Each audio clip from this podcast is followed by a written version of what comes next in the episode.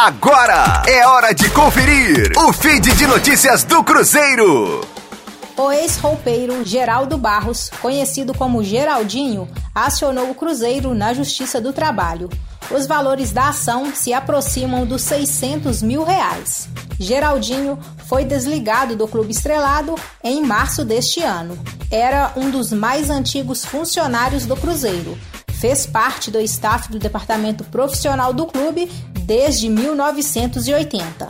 Na causa movida por Geraldinho, os pedidos se referem ao pagamento de horas extras excedentes, pagamentos de intervalos intrajornadas não realizadas por domingos e feriados trabalhados, além do pagamento de adicional noturno não realizado.